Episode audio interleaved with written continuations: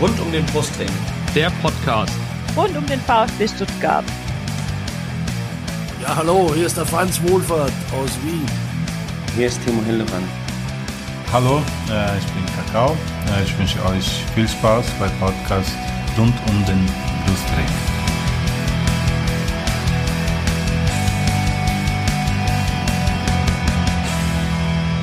Herzlich willkommen zum Podcast rund um den Brustring. Mein Name ist Lennart. Und mein Name ist Jenny. Und dies ist Folge 115. Thema heute ist leider äh, das 1 zu 2 des VfB bei Union Berlin am vergangenen Samstagnachmittag, dem 29. Bundesligaspieltag. Und wir haben heute nicht nur einen Gast, nicht nur zwei Gäste, sondern gleich drei Gäste in unserem Podcast. Der erste Gast ist natürlich äh, wie immer ein äh, Fan unseres jeweiligen Gegners, in dem Fall ein Fan von Union Berlin. Er heißt Dominik, ist bei Twitter zu finden unter 19mayu87. Herzlich willkommen bei unserem Podcast, Dominik.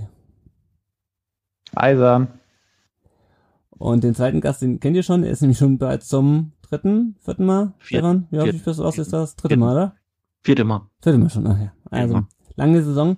Stefan zum vierten Mal da, Ja. glaube ich, dem Rekordhalter. Ich freue mich übrigens sehr darüber. Ja, genau. Fast so häufig eingewechselt, wie äh, der VfB äh, seinen Joker einwechselt. Ähm, Ja. at VfB Berlin 1893 bei Twitter. Herzlich willkommen bei unserem Podcast. Ich grüße euch. Hallo. Schön wieder dabei zu sein.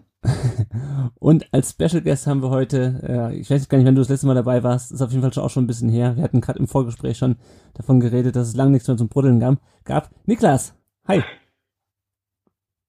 Grüß euch, hi. Niklas kennt ihr, ist äh, der Mann von Jenny. Und äh, ja, ergänzt heute unsere Runde zu, Fünfer, zu einer Fünferrunde. Wir starten als erstes immer so ein bisschen mit der Vorstellung der Gäste. Und ähm, da gibt's ja immer so ein bisschen ähm, drei Fragen, die wir stellen. Ähm, wir würden jetzt einfach mal mit unserem Gästefan, mit dem Dominik anfangen. Ähm, Dominik, möchtest du uns einfach mal kurz erzählen, wie bist du denn Union Berlin-Fan geworden? Äh, Berliner von Geburt an oder ähm, irgendwie Wahl ähm, Unioner? Ja, sowohl als auch, würde ich sagen. Also ich, ich bin äh, mit fünf Jahren äh, aus Berlin weggezogen. Also ich bin gebürtiger Berliner nach Schwaben, aber nicht, nicht, in, nicht nicht in das äh, baden-württembergische Schwaben, sondern nach bayerisch-Schwaben. Ähm, genau zwischen München und Stuttgart eigentlich, in, der, in den Landkreis Günzburg, den man vielleicht noch das Legoland kennt. Aha. Und äh, ja, meine ganze Familie ist Bayern-Fan. Da wurde ich auch äh, versaut sozusagen. Ich hatte auch in der dritten Klasse dann eine, eine Jahreskarte für, für das Olympiastadion, aber irgendwann habe ich mich immer weiter von dem Vere- Verein entfernt. Hat dann auch damit zu tun, dass ich, äh, dass ich in der Lage war, selber nachzudenken und das alles nicht mehr so gut fand. Und dann bin ich auf Heimaturlaub auch mal, ich glaube 2004 in, äh, in der alten Försterei gewesen. Mhm. Das äh, war direkt äh, begeistert davon. Hab äh, den Verein dann auch immer so aus dem Augenwinkel verfolgt, aber ist dann wieder runter in die, die vierte Liga gegangen und habe dann wenig mitbekommen. Die Zeit, äh, das war noch in Zeiten, in denen das Internet relativ teuer war, deswegen habe ich da nicht so viel Ja, ja. mitbekommen. Äh, als sie dann aber wieder hoch in die zweite Liga gekommen sind, habe ich dann immer angefangen, Spiele in meiner Nähe zu, zu schauen und habe dann immer mehr äh, Spiele gesehen. Ja, und hat jetzt letztendlich auch dazu geführt, dass es einer der Hauptgründe war, warum ich jetzt auch wieder nach Berlin gezogen bin. Okay. Sehr also äh, habe ich da eine, eine ganz schöne Story hinter mir. ja, also ist auf jeden Fall auch eine krasse Wandlung vom äh, FC Bayern zu Union Berlin. ähm, dann machen wir doch jetzt einfach mal kurz die drei Fragen. Du hast jetzt schon erwähnt, dein erstes Spiel im Stadion war dann 2004, wenn ich es richtig mitbekommen habe. Was, was, welches war das denn? Also welches Unionsspiel? Oder war das schon viel früher? Ja, es war, ich glaube, es war 2004 oder 2003, genau kann ich es nicht mehr sagen. Ähm, es war auf jeden Fall ein besonderes Spiel. Äh, es war ein Spiel gegen Mainz 05 und es war der erste Spieltag und am letzten Spieltag der Vorsaison hatte Union Berlin äh, den Mainzern den Aufstieg versaut.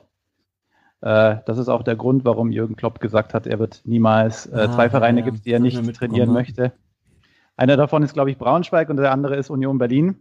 Mhm. Und dann hat äh, die DFL direkt wieder beide Mannschaften äh, zusammen äh, gelost zum ersten Spieltag. Und äh, ja, es war eine sehr, sehr äh, aufgeladene Atmosphäre. Also das ganze Stadion hat dann Taschentücher geschwenkt. Ähm, es gab ja damals auch die, die Story, die, dass, äh, dass Jürgen Klopp halt vorher schon das als, als Tretertruppe Union bezeichnet hatte und deswegen hat sich da der, den den Aufstieg zu, ver, äh, zu versauen, äh, ziemlich gut für die Unioner angefühlt und äh, ja, da ist man dann auch nochmal drauf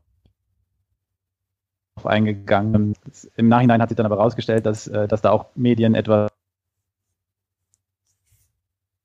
gar nicht so schlimm war. Aber da war es dann schon zu spät. Und äh, Union hat damals 1 zu 3 verloren, hatte keine Chance und äh, trotzdem hat das Stadion das ganze Spiel über gefeiert. Immerhin. Kannst du dich auch noch erinnern, was dein erstes Trikot war, das du hattest von Union Berlin? Ähm, ja, es war ein rot-weißes, aus welcher Saison Okay. kann ich nicht mehr sagen, das habe ich auch noch. Okay, Ähm, waren es Spielerflock drauf oder ohne Flock? Nee, ich habe eigentlich so gut wie nie Spielerflock drauf, weil Okay. mich, weil man da ja schnell enttäuscht wird. Jetzt habe ich äh, diese letzte Saison zum ersten Mal den Spielerflock wieder drauf äh, auf dem äh, auf dem Ju Jubiläumstrikot zum Geburtstag der der alten Försterei mit Lenz und das ist der einzige Spieler, der schon feststeht als Abgang. Also das nächste Trikot wird wahrscheinlich auch wieder ohne Flock. okay. Äh, wenn du jetzt wieder in Berlin bist, hast du eine Dauerkarte oder einen festen Platz im Stadion, in dem man, an dem man dich findet? Also ich stehe meistens auf der Gegengerade. Äh, eine Dauerkarte bekommt man gar nicht mehr. Okay. äh, seit mehreren Jahren. Und äh, mittlerweile ist auch so, dass selbst wenn, wenn äh, Fans ihre Dauerkarte abgeben, dass es keine neuen mehr vergeben werden. Liegt wahrscheinlich auch daran, dass das Stadion ja demnächst ausgebaut werden soll und das Okay. auch während der Saison passieren soll. Und deswegen wird halt versucht, gerade auch so die Zahl der Dauerkarten etwas zu drücken, damit man halt allen, allen Fans mit Dauerkarten auch weiter einen Platz im Stadion äh, beschaffen kann. Also Ja. ich stehe meistens äh, an einer ähnlichen Stelle mit, mit einem rein oder mit einem, äh, mit einem großen Stehplatz. Block ist es ja relativ einfach, da braucht man dann, Hm. äh, muss man dann nicht mehr so genau schauen. Deswegen ist es immer ungefähr die gleiche äh, Ecke äh, in der Nähe der alten Anzeigetafel, aber so ab und zu stehe ich auch mal Richtung Mittellinie. Okay, sehr schön. Ähm, Stefan, du bist jetzt dieses, äh, diese Saison zum vierten Mal dabei. Ähm, Ja. Stellen wir die Fragen nochmal oder wie machen wir es, Nee, Lenny? nee, Nee, das hab ich schon nee. Aber tausendmal bei, gehört haben wir beim letzten Mal auch nicht gemacht. Haben wir beim letzten Mal auch nicht mehr gemacht. Okay, Ja, ich genau. weiß jetzt nicht mal, ob man das letzte Mal war. Ich glaube, ich auch nicht dabei, wo du dabei warst. Deshalb Nee, alles gut. habe ich mich jetzt nochmal rückversichert. Okay, ähm, Niklas, ähm, du warst jetzt lang nicht dabei, deshalb ähm, stelle ich dir die drei Fragen jetzt einfach kurz. Also vielleicht erzählst auch einfach geschwind, wie bist du VfB Stuttgart-Fan geworden? Ähm, ja, also ich, also ich komme von der Schwäbischen Alb und da ist man entweder VfB-Fan oder man ist halt Fan von der Bayern. Was anderes gibt es bei uns zu Hause eigentlich nicht. Und ähm, wie hat das der Vorredner so schön gesagt, mit man kann nur selbst denken, da entscheidet man sich dann doch lieber für der VfB. Okay. Ähm, kannst du dich noch erinnern, was war denn dein erstes Spiel, ähm, das du im Stadion live gesehen hast? Ich glaube, es war ein Pokalspiel. So Pokalsieger-Saison 97 müsste Bielefeld, glaube ich, gewesen sein oder sowas. Und so eine Mannschaft. Wir haben gewonnen, weil wir haben am Ende den Pokal gewonnen. So viel weiß ich noch. Okay. ähm, und das erste Trikot, war es eins von Mario Gomez? Nein, Nee. nein, das war, ja, ähm, ich glaube tatsächlich, dass das irgendwas in die Richtung Balakov oder so gewesen sein muss. Aber sicher Okay. sagen kann ich nicht mehr. Ähm, wer mich kennt, der weiß, ich habe einen kleinen Trikotstil. Ich habe hier ungefähr 30 Trikots oder so rumliegen und ich sortiere immer wieder welche aus. Ist so. Also Platz, wir haben jetzt schon. Aktuell habe ich gerade ein Raja Kadajic Trikot gekauft. Genau. Ähm, wir haben schon eine Kiste außerhalb vom Kleiderschrank stehen, weil der Schrank nicht mehr reicht. ähm, wenn man denn wieder ins Stadion ähm, darf, wo ist denn dein Platz? Wo bist du zu finden? Naja, ähm, im 37er meistens. Genau, okay. So, ähm, nachdem wir jetzt irgendwie mit allem durch sind, ähm, wollen wir doch mal aufs Spiel gucken. Ja. Der VfB hat verloren. Lenny, wie Genau. kam es dazu? Ja, das äh, wollen wir uns das gleich mal anschauen. Ähm, erstmal gucken wir kurz auf die Aufstellung und da gibt's eine Menge, was wir besprechen müssen. Äh, Kämpfer gelb gesperrt nach der fünften gelben gegen, gegen Dortmund. Ähm, der wurde von Kaminski ersetzt. Äh, Sosa ist kurzfristig ausgefallen vorm Spiel. Dafür spielte dann Tommy auf der linken Außenbahn, Stenzel rechts ähm, neben der Dreierkette. Äh, Karasor, der hat ja gegen Dortmund schon in dem Endo gestartet im defensiven Mittelfeld und vorne dann die Davi und Kulibadi äh, hinter Kalajdzic. Und wenn ich mir das so angucke, Stefan, große Personalprobleme. Wie fandst du die Lösung, die Pellegrino Matarazzo dafür gefunden hat? Naja, viel hat er nicht übrig gehabt. Ähm, dass Tommy da für Soße einspringt, fand ich gut. Allerdings äh, habe ich festgestellt, dass ich glaube, dass äh, Tommy ist ein guter Spieler, aber ich glaube, dass wir nicht das Team für ihn sind, hm. weil er den den äh, an oh Gott, das was wir von ihm hoffen, dem läuft halt hinterher. Und bei anderen Teams hat er das halt gezeigt, was er kann. Und deshalb glaube ich, dass einfach dieses Team nicht seins ist. Was ich schade finde, weil ich ihn eigentlich mag. Ähm, Kaminski hat sein Ding gemacht, hat gut gemacht.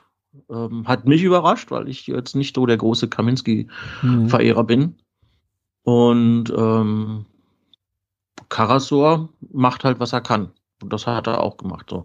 Ähm, ich hätte Amaha, äh, 1, 2, 3, Ahamada lieber gesehen. Aber letztlich war ja das ganze Team so ein bisschen schläfrig an dem Tag.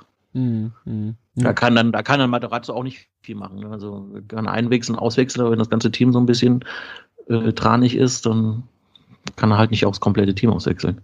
Ja, ja. Auch wenn er diesmal das, äh, diesmal das Auswechselkontingent tatsächlich komplett ausgereizt hat, ne? Ja. ja, und auch schon früh gewechselt hat, ne? Ja, ja. ja zur ersten, zur zweiten Halbzeit schon gewechselt und dann halt wirklich alle fünf äh, Wechsel. Das macht er sonst nicht so oft. Ich glaube, der hat auch gesehen, dass da der Wurm drin war. Ja, es lag, glaube ich, auch so ein bisschen an der, an der ersten Halbzeit und die wollen wir uns das mal anschauen. Äh, Dominik, ich fand die ersten 20 Minuten eigentlich recht ausgeglichen. Ähm, hast du es auch so, oder hast du auch so gesehen und hast du auch so erwartet, dass sich die beiden Mannschaften da so ein bisschen neutralisieren zunächst? Ja, ich hatte eigentlich, bin jetzt eigentlich ohne große Erwartungen an das Spiel rangegangen. Ähm, äh, aber ja, also Union ist, ist auf jeden Fall, hat ein Mittelfeldpressing gespielt, hat den VfB erstmal den Ball überlassen, sind relativ tief gestanden, das hat sich auch nicht wirklich geändert. Äh, ich denke, man hatte da auch viel Respekt vor, vor der Schnelligkeit vom, des VfBs. Ähm, wir haben ja jetzt in der Verteidigung nicht die allerschnellsten Spieler. Deswegen war das, glaube ich, auch eine relativ gute Taktik. Ähm, und ich fand äh, gleich, wir waren auf jeden Fall sehr präsent. Also ähm, das war auf jeden Fall, hat besser ausgesehen als in den letzten Spielen, wo ich so diese, diese, diese Frische und diese Wachheit ein bisschen vermisst habe. Also und dieses Mal fand ich, waren wir richtig gut drin im Spiel und haben äh, ein richtig gutes Pressing gespielt und viele Bälle gewonnen. Ähm, wobei es jetzt aber in den ersten Minuten noch nicht wirklich zu großen Chancen kam. Mhm. Ja, ja äh, Niklas, wie hast du denn so die ersten 20 Minuten vom VfB gesehen? Also ich fand die kompletten ersten 45 Minuten tatsächlich recht schwach, für mich das Schwächste, was ich in der Saison von unserer Mannschaft gesehen habe. Und die ersten 10, 15 vielleicht noch okay. Aber schon da hat sich deutlich gezeigt, dass Union meiner Meinung nach auch mehr wollte, weil ähm, ich hatte das Gefühl, wir haben Zweikämpfe gar nicht in der kompletten ersten Halbzeit. Mhm. Ja, ich fand es auch so ein bisschen, also keine Ahnung, es waren ja auch viele so Spiele in den letzten Wochen, wo wir ein bisschen, wo wir nicht so gut reinkommen, also dieses, diese Zeiten, wo wir wirklich in den ersten fünf bis zehn Minuten äh, die erste Bude machen und das Spiel dann in unsere Richtung läuft. Ähm, das war die letzten Wochen schon lange nicht mehr so. Ähm, und ähm, ich hatte natürlich auch andersrum enormen Respekt, weil man, Union steht ja nicht umsonst da, wo sie stehen. Ähm, dann kam es in der 14 Minute zu einer Szene mit Kalajdzic am 16er, wo die Davi eigentlich den Ball nochmal sehr gut äh, wieder rausholt. Ähm, Stefan, faul? Kein Foul? Was meinst du? Faul. In der 14 Minute? Das war ein Foul, da habe ich mich ewig drüber aufgeregt. Also Aber so richtig. Also da habe ich mich echt gewundert, warum da der äh, VAR nicht eingreift, weil man hat es doch auch in der Zeitlupe gesehen, dass das ein Foul war. Weil er, da, da kriegt er halt einfach den Fuß komplett drauf auf den Spann und so. Hm. Also da muss ich ganz klar widersprechen. Also natürlich musst also, du das. Also äh, der VAR kann da ja gar nicht eingreifen, weil äh, es da nicht zu einem Tor kommt. Und ehrlich gesagt kann ich auch, also ich, ich war auch sehr lange Jahre Schiedsrichter und habe da wirklich überhaupt nichts gesehen, was, was als faul gewertet werden könnte. Also ich habe es mir jetzt auch nochmal angeschaut, weil es mhm. ja auch im mhm. Sendungsprotokoll drin stehen habt. Ähm, Kalajdzic äh, geht an Schlotterbeck vorbei und dann kommt er irgendwie komisch auf und versucht dann, sucht den Kontakt und schlägt dann aber Knoche eigentlich gegen den, äh, gegen den Fuß, als er schon dran steht. Also ähm, Es gab andere Szenen, äh, zum Beispiel dann die, die Szene zwischen Andrich und Kalajdzic. Da kann man auf jeden Fall über einen Foul sprechen, aber da kann ich es wirklich überhaupt nicht nachvollziehen, dass man da einen Foul pfeifen könnte. Hm. Ich, bin auch ein bisschen zwiegespalten, weil also also ja, der Fuß hakt schon ein, also wir müssen auch nicht ewig über das Ding sprechen, hat eigentlich nur eine Folgefrage, die ich viel interessanter finde. Der Fuß hakt schon ein bisschen ein, aber das Bein steht halt auch da so ein bisschen. Also es ist, ich glaube auch nicht, dass der VAR da eingreifen muss, weil es ist keine klare Fehlentscheidung. Ähm, was ich, ich mich aber frage, Jenny, ähm, meinst du eigentlich Kalajdzic, und ich glaube, wir haben die Frage auch schon mal gestellt, hast du das, auch das Gefühl, dass er weniger gepfiffen kriegt wegen seiner Körpergröße? So ein bisschen das Gomez-Problem von letzter Saison?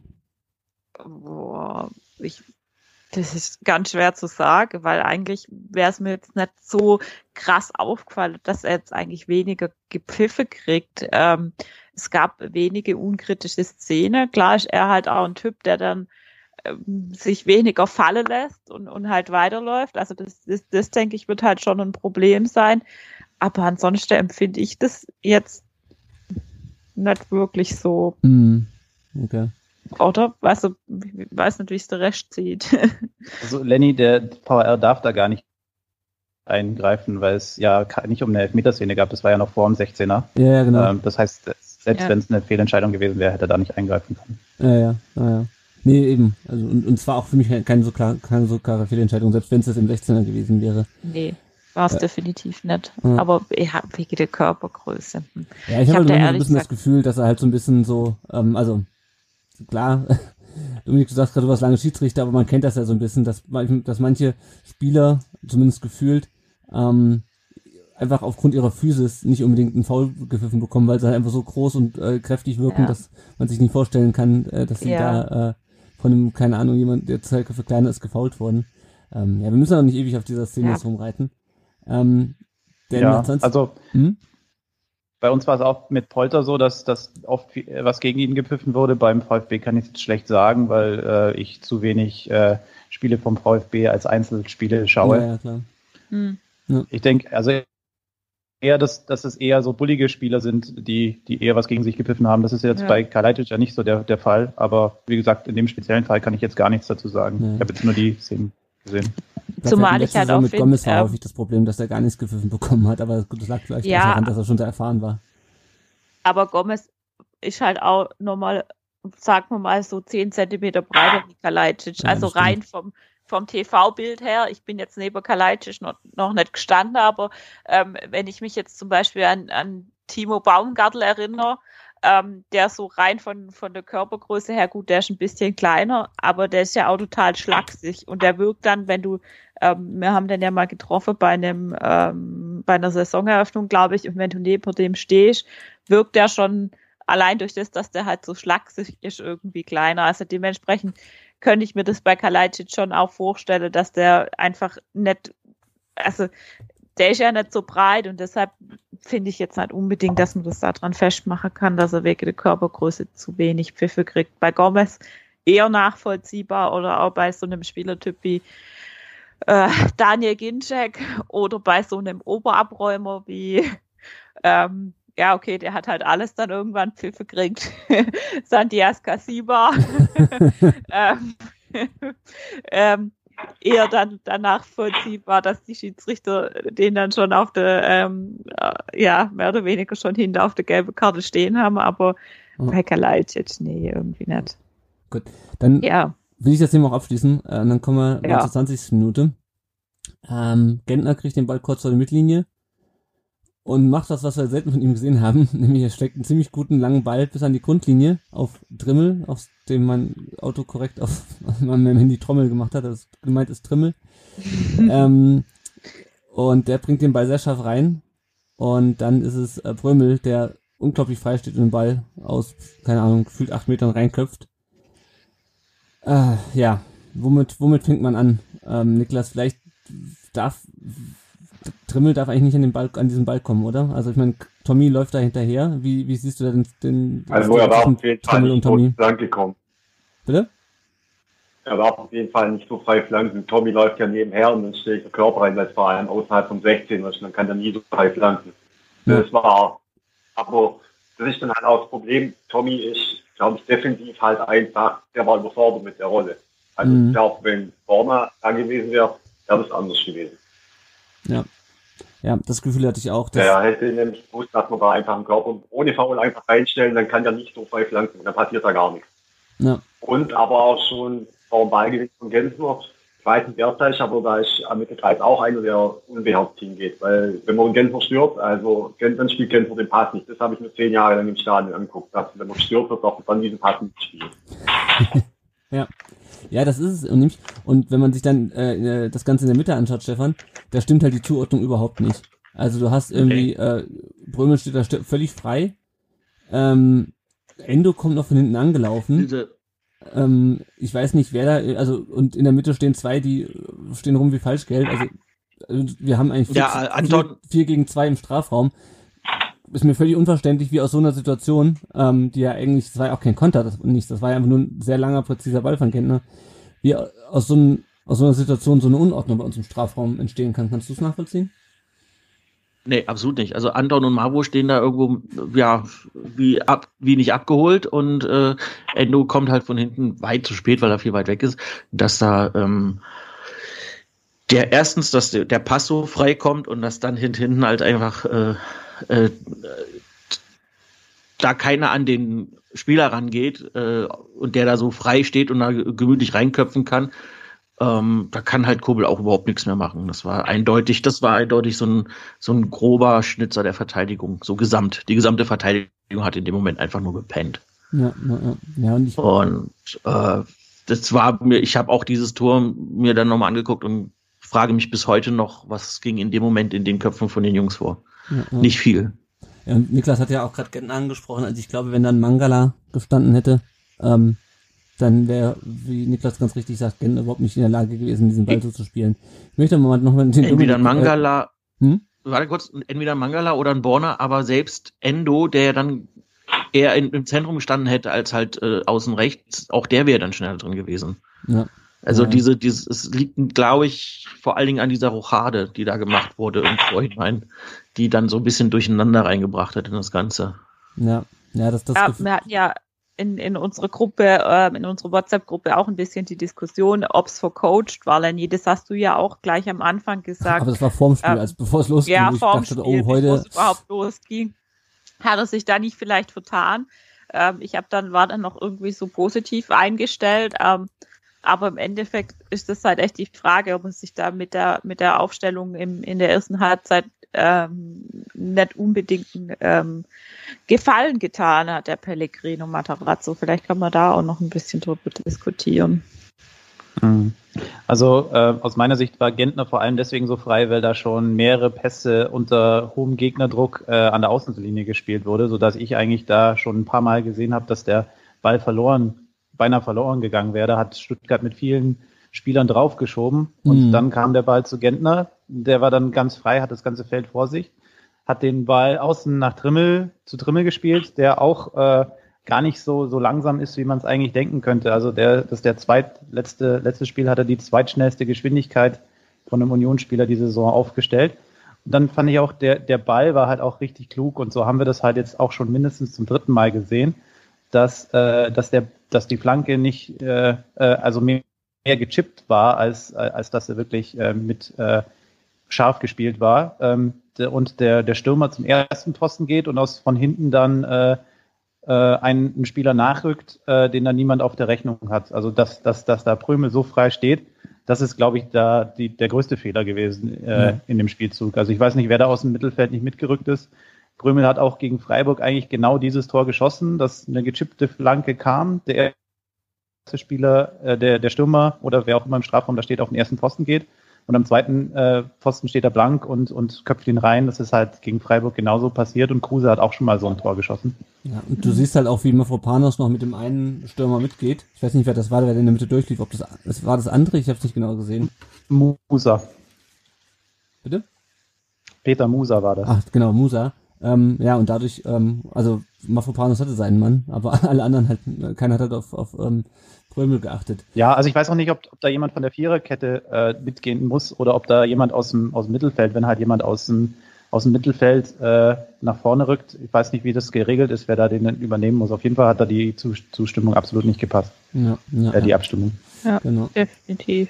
Jo, und danach hatte der VfB meiner Meinung nach so ein bisschen den Faden verloren, hat sich sehr an Unionsabwehr festgebissen. Es gab aber, also ich kann schon mal vorwegnehmen, der VfB hatte in der ersten Halbzeit keinen einzigen Schuss aufs Tor ähm, und Union auch nicht so viele. Das äh, Tor von Prömel war, glaube ich, der erste. Ähm, und dann kam in der 43. Minute schon das 2 zu 0 ähm, durch Musa. Und wieder ist es ein langer Ball, diesmal von, von Lute, vom Torwart. Der VfB kriegt ihn nicht weg und es ist halt wieder Tommy, ähm, wobei ich ihn da, ja, also er spielt halt den, er krätscht halt den Ball weg, spielt ihn in die Füße von Trimmel und rutscht dann weg. Ähm, es erinnert ein bisschen an das, was Mafropanos sich gegen, ich glaube es war gegen Dortmund, ähm, äh, erlaubt hatte. Äh, ja, und dann bringt Trimmel den Ball wieder rein und Musa steht halt frei zwischen Mafropanos und Stenzel. Ähm, und äh, ja, macht ihn halt rein und irgendwie ist es schon wieder das, das gleiche Tor. Also irgendwie was, was zweimal das gleiche Tor, zweimal von rechts, zweimal Ja. Trimmel und zweimal stimmt die, stimmt die Zuordnung nicht. Ähm, über Tommy hatten wir gerade schon so ein bisschen gesprochen. Ähm, Jenny, ich meine, ich, natürlich, also es fängt halt auf seiner Seite an, zweimal. Er kann zweimal Mhm. irgendwie das Ding nicht, nicht rausbringen. Ähm, aber ja, also Tommy funktioniert irgendwie nur offensiv, wenn überhaupt, oder? Also meine, wir haben ihn gerade Ja, die letzten genau. Wochen immer mal wieder gefordert, so. Aber also äh, Sosa kann er mal Ja. nicht ersetzen. Ja, das auf gar keinen Fall. Ähm, obwohl ich es spannend finde, ähm, weil bei Sosa war ja auch oft am Anfang die Kritik da, dass er defensiv ähm, nicht gut mitarbeitet. Der hat es aber tatsächlich sehr gut hinbekommen, dass er das tatsächlich kann. Ähm, aber es ist einfach zu sehen, dass, dass Tommy nicht so weit ist wie Sosa vom, vom Ding her. Also er, er bringt einfach defensiv nicht das mit, was, was es sollte auf der Position. Da kommt einfach gar nichts. Und ähm, man hat es dann aber auch nicht geschafft, es dann irgendwie durch eine Umstellung ähm, abzufangen, dass, es, dass, dass er dann besser ähm, mehr in die Offensive reinrückt und ohne dann irgendwie ein Backup hinter sich stehen hat, der, der, der das dann abfängt. Also ist irgendwie schade, weil ich glaube, man sieht schon auch, dass er sich reinhängt, dass er will, dass er offensiv auch nach vorne geht ähm, und da jetzt auch durch das, dass, ähm, dass die Ausfälle da sind, seine Chance nutzen will. Ähm, aber bei der Defensivleistung sehe ich da halt ehrlich gesagt auch wenig, wenig Zukunft, wenn das so bleibt. Also da ist halt dann die Frage, ob man sich, ähm, ob man dem netten Gefallen tut, wenn man, wenn er sich irgendwo eine nette Zweitligamannschaft sucht oder ähm, ja, Ich- ich- eine Mannschaft, ich, ich, in die glaube, ich glaube noch, noch nicht mal zweite Liga, aber ich Nee, glaube halt. nee, aber- so wie er halt im Moment spielt, passt er halt irgendwie nicht ins System. Das ist so ein bisschen die Problematik, die ich sehe. Oder man hat halt in diesem System noch nicht seinen, seinen festen Platz gefunden. Vielleicht fehlt ihm einfach auch ehrlich gesagt die Spielpraxis. Ich meine, der war lang draußen, ähm, war auch immer wieder draußen. Ähm, kann man, kann jetzt auch sein, wenn der jetzt mit in, ähm, in, nach der Saison ähm, dann ins, ins Vorbereitungstrainingslager geht, dass, dass der einfach dann ganz anders ankommt. Das muss man halt auch immer bewerten, dass der ja im Endeffekt auch ewig raus war. Also Ja. ja. Ähm, wenn, wenn Matarazzo nichts an ihm sehen würde, würde ihn ja nicht auch nicht aufstellen. Ja. Ne? Also er würde schon irgendwas in dem Jungen sehen, sonst hätte er ihn ja auch nicht gleich äh, in die Haupt, äh, Startaufstellung gepackt. Ja, ja. Also ich kann ihm, ich kann mir Ehrlich gesagt war ich froh, als Tom, Mhm. ehrlich gesagt war ich froh, als Tommy ausgewechselt worden ist, weil ich so die einzige Gefahr, die offensiv ausging, von Tommy äh, gesehen habe in der ersten Halbzeit. Er ist zwei, dreimal da auf der auf der linken Seite durchgebrochen. Ähm, äh, zum Beispiel auch diese, diese Szene mit Kalajdzic, die wir besprochen Mhm. haben. Da hat die Davi den Ball gut gewonnen und dann ist, äh, ist Tommy mit viel Genau. Tem Tempo in die Mitte gezogen. Und ich halte Tommy auch einen, für, einen, für einen super Spieler. Also der hat uns letztes Jahr kurz vor Weihnachten mit Düsseldorf, nee, das ist schon länger her, aber er hat uns äh, mit Düsseldorf da mal so ein Ei von, von außen reingelegt und äh, ist auch in der Düsseldorfer Mannschaft äh, extrem rausgestochen. Es war der, der stärkste Spieler bei Düsseldorf. Also jetzt äh, ihm nicht mal die zweite Liga durch, äh, zuzutrauen, glaube ich jetzt nicht. Äh, also ich, ich halte den für einen, für einen sehr, sehr guten Spieler. Ich glaube wirklich, dass ihm die Spielpraxis fehlt. Ähm, und defensiv, also auch bei dem zweiten Tor, da haben, hatten halt viele die, die, die, äh, die Gelegenheit, den Ball zu klären. Also es ist ja so ein bisschen mit durch den, durch den Strafraum geflippert Mhm. bis er dann bei, bei Trimmel ankam. Und, und wie gesagt, also auch beim ersten Tor äh, ist, ist es halt das, das sein Problem, dass, dass beide Tore äh, gefallen sind, als er beteiligt war. Aber wir hatten 70 Prozent aller Angriffe über links und äh, da lag es eigentlich auch an der Chancenverwertung, auch im zweiten Durchgang, dass da nicht mehr Tore gefallen sind. Also ja. ich habe jetzt Tommy nicht so extrem schwach gesehen wie, wie ihr jetzt. Hm. Ja, also klar, man, es fällt natürlich auf, wenn es dann immer zwei Tore sind. Das ist auch das Problem hat auch Dinos Mafropanos äh, häufig in den letzten Wochen gehabt, dass halt viele, viele Tore einfach über seine, über seine äh, Seite fielen. Ähm, ja, also keine Ahnung. Ich sehe, ich sehe Tommy trotzdem auf jeden Fall stär äh, offensiv stärker als als als, als defensiv. Ähm, ja. ja. muss man mal gucken. Und es ist, glaube ich, auch wirklich so, dass ihm ein bisschen die Spielpraxis fehlt. Und trotzdem würde ich ihn lieber irgendwie, ich würde würde ich ihn ungern auf der Wingback-Position sehen, sondern lieber, es gab mal ein Spiel, da hat er, ähm, da hat er im offensiven Mittelfeld gespielt, ähm, zusammen mit Sosa. Äh, und das hat eigentlich ganz gut geklappt, aber waren halt nur die letzten 20 Minuten. Da kann ich mir ein bisschen besser vorstellen. Ja, ähm, ja ich als, auch. Als auf der, auf der kompletten Außenbahn. Nun gut, ähm, damit war die erste Halbzeit eigentlich schon äh, rum. Ähm, also wir brauchen nicht nochmal über die fehlende Zuordnung zu sprechen. Da, da haben wir eben schon mal drüber gesprochen. Äh, dann gab es drei Wechsel zur Pause direkt. Nämlich Klimovic für die Davi, Massimo für Kulibali und Förster für Stenzel. Und wenn du drei Leute zur Pause auswechselst, ähm, finde ich das schon sehr aussagekräftig. Ähm, wenn man sich jetzt mal die Leute anschaut, die reinkamen, äh, Niklas Klimovic, Massimo und äh, Förster, ähm, das sind jetzt nicht Förster. Spieler, bitte? Und Förster. Genau, ja, das hatte ich, hatte ich gesagt, genau, Förster. Genau. Äh, das sind jetzt nicht die Spieler, die einen jetzt unbedingt, ähm, wo ich jetzt sage, boah, die reißen es jetzt nochmal raus, oder? Siehst du es anders? Ähm, ich muss mal eine Lanze brechen für Philipp Förster, weil äh, ich gehöre zu den fünf VfB-Fans, die ihn echt gut finden auf dem Platz weil er eine gewisse physische Körperlichkeit mitbringt. Das hast du, glaube ich, auch gesehen, nicht nur, weil er ja. Tor gemacht hat, sondern ähm, wenn der auf dem Platz ist, ist ein anderes dagegenhalten. Das ist so ein Typ von Bommel, sage ich mal. Mhm. So, also natürlich fußballerisch lange nicht so gut, wie es von Bommel war, aber von Körperlichkeit und was der auch gut macht, ist ohne Ball nicht auf seine Laufwege achten. Der macht viel zu. Deswegen habe ich den eigentlich am Samstag auch in der Startelf erwartet, weil gegen die Mannschaft, die Union, die harte Spielweise bekannt ist, hätte ich eigentlich erwartet, dass wir unseren härtesten Mann auch auf den Platz schicken. Deswegen ja. habe ich mich bei ihm gefreut. Ähm, Massimo habe ich jetzt nicht verstanden, weil Massimo ja in dieser Saison immer, wenn er kam, eigentlich nie gut war für mich. Ähm, und bei Klimovic ist so, ich glaube, da wollte er einfach mal versuchen, einen, der sich traut ins 1 gegen 1, weil wir wissen alle, Klimovic ist einer, der ist noch weißt, ähm, der ist noch frei mit seinen 18 oder 19, der versucht halt einfach mal ein Dribbling anzusetzen und dann holst ja, wenn du Glück hast, auch mal Freistoßminuten raus oder ein Elber oder sonst was. Mhm. Hat er jetzt leider nicht gemacht. Aber das habe ich schon verstanden. Ich sage Massimo, ja, das wusste ich nicht, was du damit möchte. Ja, aber ja, also klar, Förster, das wäre jetzt nämlich meine Folgefrage gewesen. Die, das ist nämlich eine Einwechslung, die ich durchaus nachvollziehen kann. Den hätte ich auch gern von Beginn angesehen. Ähm, ja, und Klimovic, also Massimo sehe ich ähnlich. Also habe halt bei beiden so ein bisschen das Problem. Ähm, die, also ich glaube, Klimovic braucht einfach noch eine Saison, um wirklich anzukommen. Bei Massimo weiß ich nicht, ob's, ob, also ob er nächste Saison ankommt. Ähm, worauf ich aber hinaus wollte, ist, dass wir ähm, momentan nicht mehr so die krassen Unterschiedsspieler von der Bank bringen können, einfach weil wir so viele Verletzte haben. Das ist so ein bisschen das, was mir, was mir so aufgefallen ist. Ähm, weil das sind halt so Spieler, wo ich dann im Spiel dachte, ja, wenn es gut läuft, machen die einen Unterschied. Also jetzt mal Förster ausgenommen. Also ich fallen mir Klimovic und Massimo.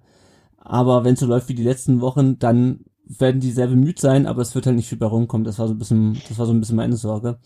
Ähm, wenn wir mal kurz auf die drei Ausgewechselten gucken, Jenny Didavi, Kulibali, Stenzel. Ja. Äh, Didavi hat ja ein super Spiel gemacht gegen Dortmund, hatte auch ein, zwei gute Szenen in der ersten Halbzeit, aber wie fandst du ihn äh, insgesamt? Äh, also gegen ähm, Union Berlin fand ich ihn jetzt halt auch wieder ziemlich farblos. Also da kam von ihm auch wieder meiner Meinung nach für einen Spieler der Klasse zu wenig. Gegen Dortmund war er aus meiner Sicht überragend. Also da hat er ja ein mega gutes Spiel gemacht. Ähm, deshalb hätte ich mir das jetzt einfach auch am Samstag gewünscht und, und fand, ähm, da hätte er auch die Chance verdient, noch ein bisschen weiterzumachen. Ich fand jetzt zum Beispiel, dass Klimowitz in letzter Zeit nicht unbedingt so super toll war, vielleicht auch ein bisschen drüber, weil er ja dann auch noch ähm, ähm, bei dem Nationalelf war in der U21. Ähm, ja, Massimo, wie Niklas auch schon gesagt hat, da schließe ich mich auch ihm ein bisschen an. Bei dem bin ich mir auch mal nicht so sicher, ob es da für irgendwas reicht. Ähm, und wie gesagt, Pascal Stenzel, ja, keine Ahnung. Ich glaube, der, der hat manchmal wirklich Spiele, da ist er wirklich gut unterwegs. Da kann schon, ähm, da kann schon dir gut angucken. Da, da bringt er gute Aktionen, ähm, spielt auch relativ ähm, robust und konstant, ist aber so einer, der nicht, nicht irgendwie für eine Unterschiedsaktion auffällt, mhm. außer er verursacht einen Elfmeter. Entschuldigung, das war jetzt vielleicht ein bisschen gemein. Mhm. Ähm, aber ähm, ist eigentlich ein solider Typ. Also das, ähm, ich glaube tatsächlich, dass da halt echt mit Förster dann die Körperlichkeit und vielleicht auch so ein bisschen die, die, die Offensivqualität kommen sollte. Ähm, Kulibali ist, glaube ich, gerade auch so ein bisschen drüber. Also der kommt irgendwie nicht mehr so richtig, richtig durch, nicht richtig zum Zug. Ähm, braucht vielleicht auch einfach jetzt mal so ein bisschen Pause. Ähm, geht halt jetzt im Moment leider nicht, weil so viele verletzungsbedingt ähm, ausfallen. Ähm, ja, also die drei, alle drei mit, wenn ich es jetzt abstufen müsste, würde ich fast sagen, dass Stenzel noch ein, am so am ehesten ähm, eine solide erste Halbzeit gespielt hat. Von den anderen zwei kam halt aus meiner Sicht zu wenig, weil offensiv ja überhaupt gar keine Aktionen da waren. Ja, also gerade bei die Davi halt fand ich es ein bisschen schade halt, weil äh, es war schon klar, dass wo Sosa auch nicht da war, ja. du hast halt keinen, der einen hohen, also gegen Dortmund hat es super geklappt, dass Kalajdzic da irgendwie in fünf Meter Höhe den Kopfball reinbringt. Das wird gegen Union eh schon schwierig, ähm, weil der, ja. also, da, hast, da hast du halt nicht so Gegenspiele wie gegen Dortmund, die irgendwie zwei Köpfe kleiner sind. Und dann brauchst du halt jemanden, der so Schnittstellenpässe spielen kann. Äh, Dominik hat ja, ja glaube ich, auch schon am Anfang gesagt, dass es die Verteidiger nicht um die aller, unbedingt die allerschnellsten sind. Die Gavi wäre ja. der perfekte Spieler für sowas, aber er hat es dann leider mal wieder, wie so häufig, ähm, nicht so auf den Platz gebracht, wie er es eigentlich kann. Und das ist halt ein genau. bisschen schade. Ähm, ja, und deswegen das wird dann auch zu, ist bei ihm aber oft, also mir fällt, hm? mir fällt es oft bei ihm auf, wenn er gegen Mannschaften spielen muss, die, die eine gewisse Körperlichkeit und gewisse Herren mitbringen. Und deshalb wäre ihm vielleicht auch tatsächlich die, die, ähm, die Joker-Rolle auch wieder besser gestanden, vielleicht. Ich ja, weiß es nicht. Ja. Gut, dann kommen wir mal auf die zweite Halbzeit jetzt zu sprechen. Und in der 49. Minute die große Überraschung, äh, also wirklich große Überraschung, denn Kaminski äh, flankt in den 16er, weniger überraschend ist, dass Kalajdzic dann den Ball abtropfen lässt, wie er das schon häufiger getan hat. Und Förster hat unglaublich viel Platz. Ähm, es ist das 13. Joker-Tor der Saison. Ähm, der VfB stellt damit seinen eigenen Vereinsrekord ein, von dem wir bislang nicht wussten. hat aber auch mit 13 die, mit Abstand die meisten Joker-Tore der Liga, was ja schon irgendwie ganz schön ist.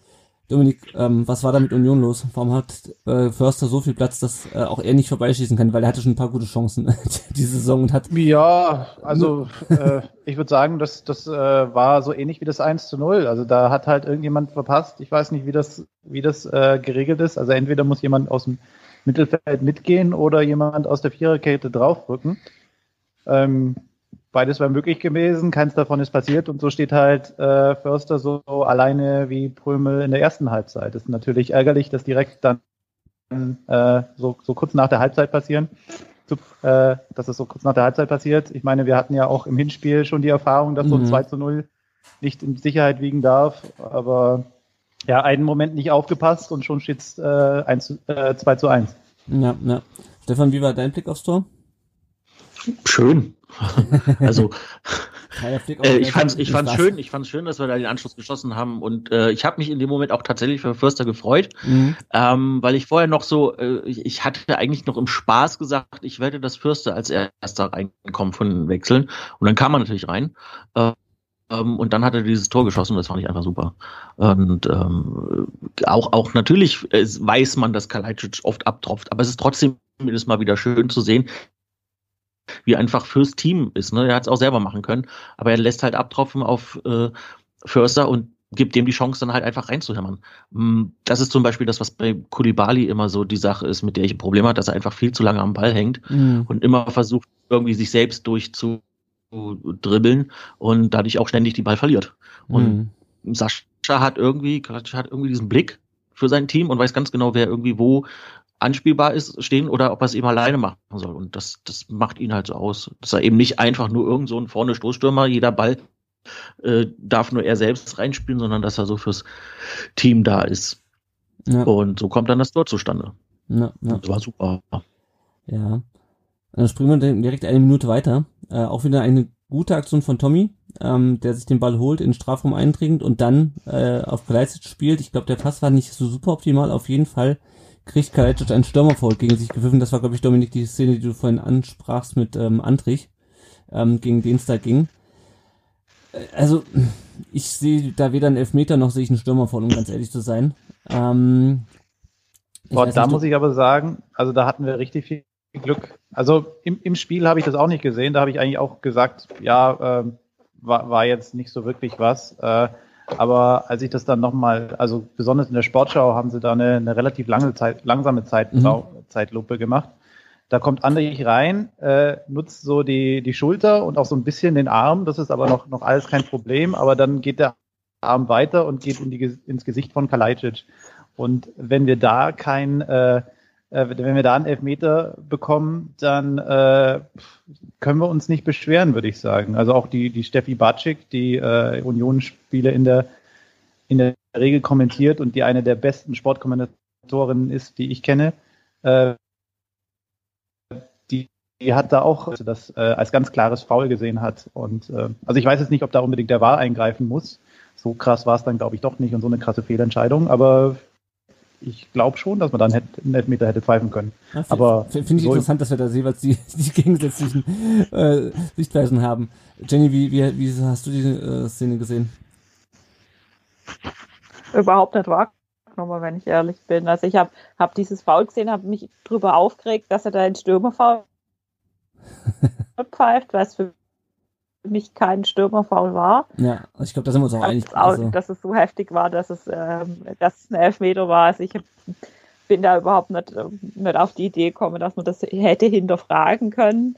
Ähm, habe es dann aber tatsächlich auch, wir haben auch in Sportschau laufen gehabt und ähm, habe da die Wiederholung nochmal gesehen und habe dann gedacht, uh, hm, so hundertprozentig eindeutig war es ja dann doch nicht, dass es jetzt, ähm, also ich hätte mich mehr aufregen können, sagen wir mal so, äh, wenn es mir gleich aufgefallen wäre, aber ähm, ja, im Nachhinein ist es jetzt halt so, es hat jetzt auch nichts geändert.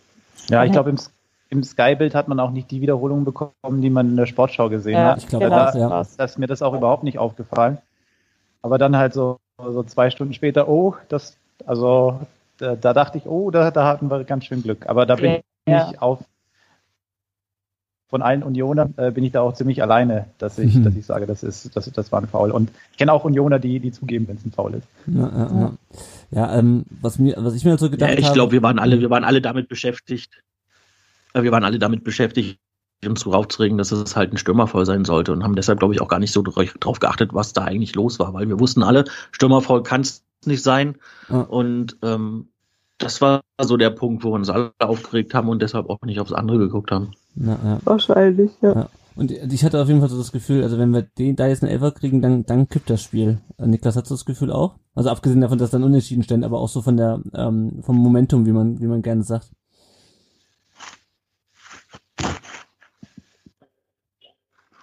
Niklas ist Das. Momentum ging irgendwie ging, ging irgendwie äh, danach flöten, weil dann fing es wieder an mit irgendwelchen Fehlpässen. Mhm. Ähm, es gab einen so einen Pass, über den ich mich bis jetzt aufrege.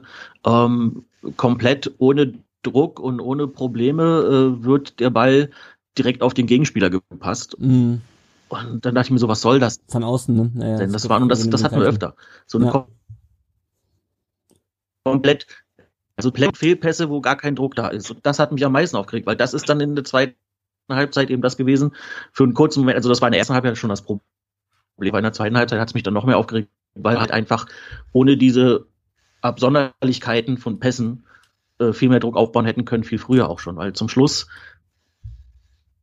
wenn du 2-0 äh, 2 liegst und noch 10 Minuten spielst, äh, klar machst du dann hinten dicht. Und dann kommt auch VfB nicht mehr durch. Hm. Ja. Also einer der Sätze, die äh, Urs Fischer gesagt hat, die mir am meisten eingeprägt sind, das war, äh, als er gerade frisch zur Union gekommen war, hat er gesagt, äh, dass direkt nach einem eigenen Tor und nach einem Gegentor die Chance am höchsten ist, nochmal ein Tor zu schießen oder Mhm. zu bekommen.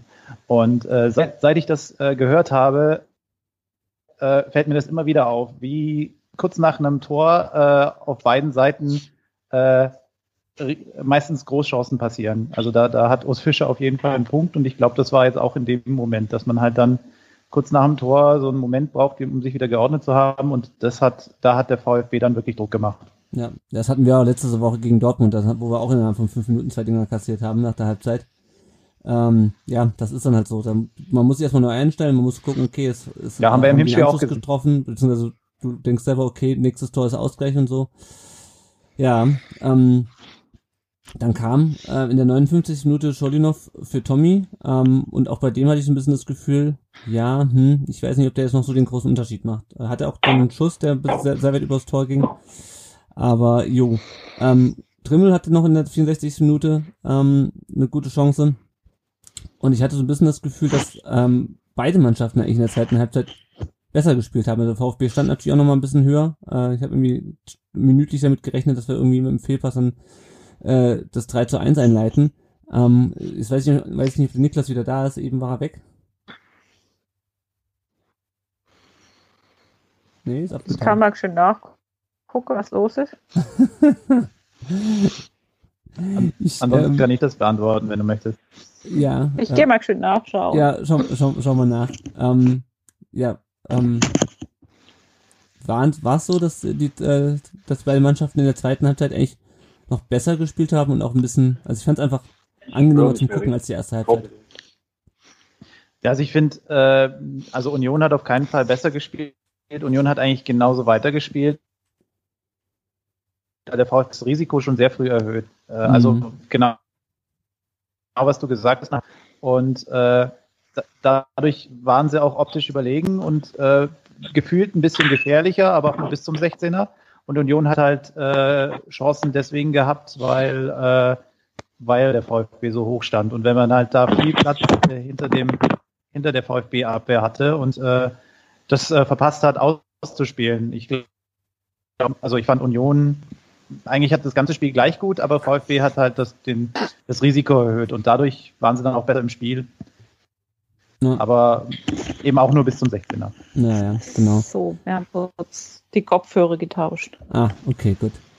Dann äh, haben wir die Chance von, von Kruse äh, in der 73. aus fünf Metern, ähm, wo mir auch kurz das, das Herz stehen geblieben ist.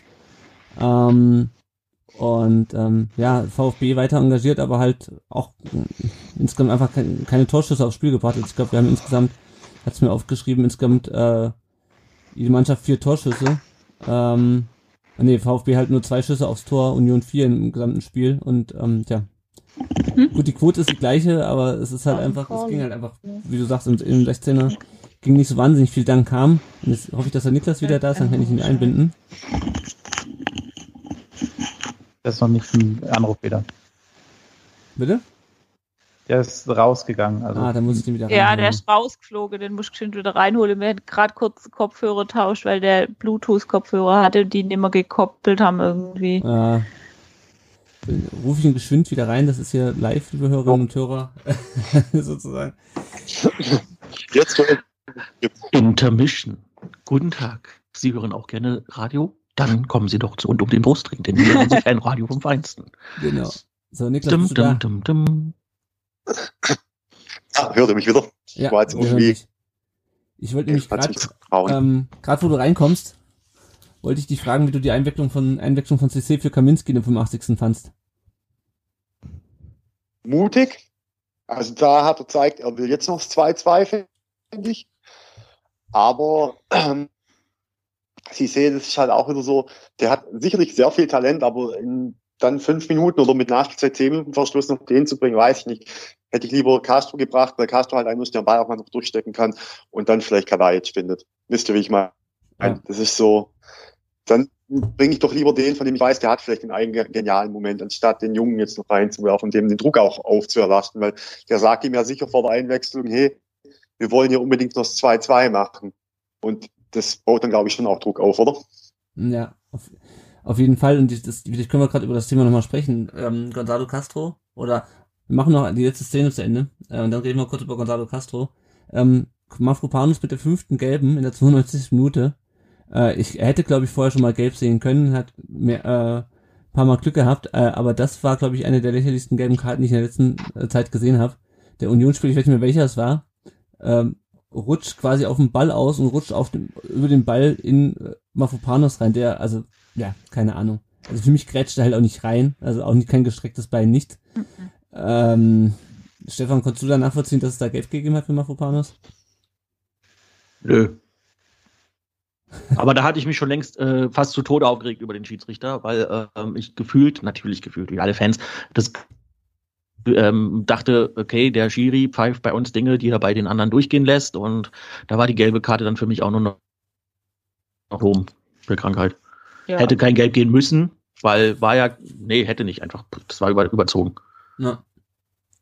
Ja, also ich fand ich fand auch ein bisschen Ja, also Mhm.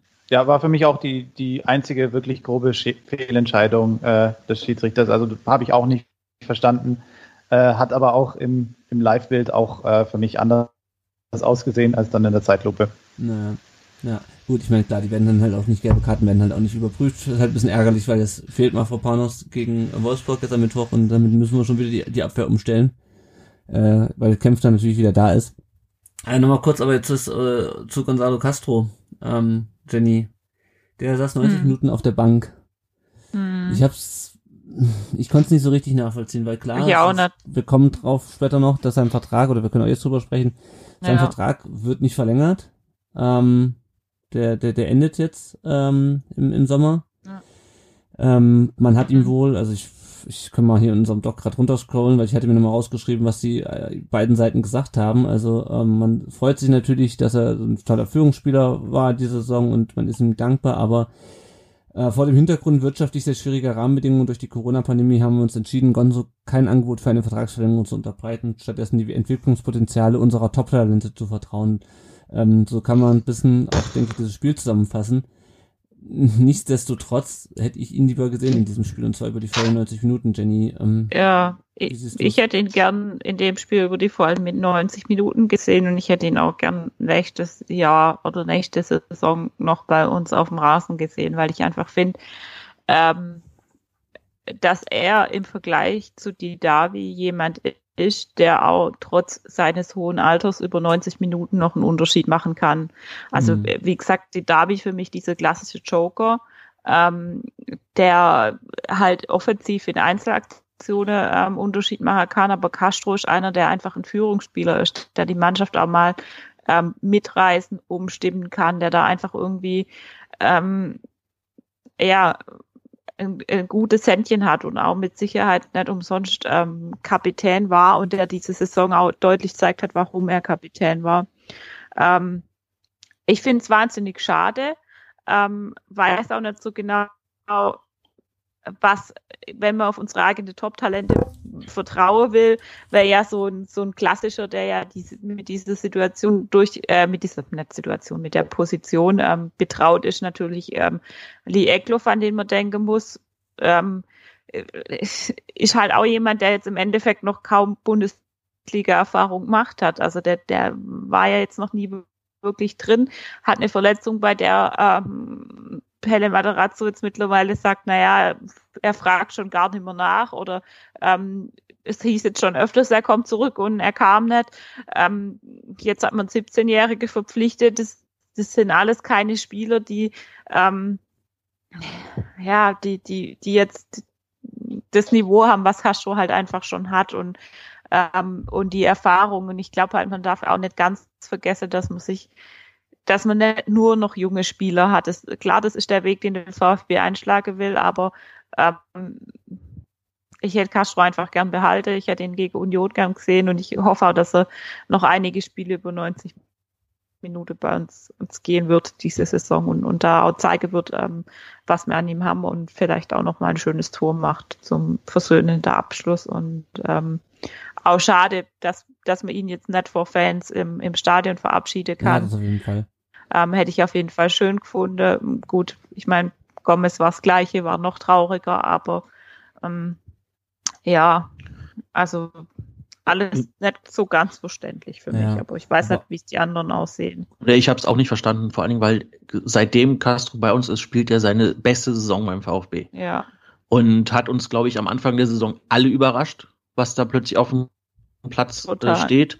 Äh, ist der Kapitän und ein guter Kapitän, wie man das am äh, Teamgefüge schon durchaus sehen kann.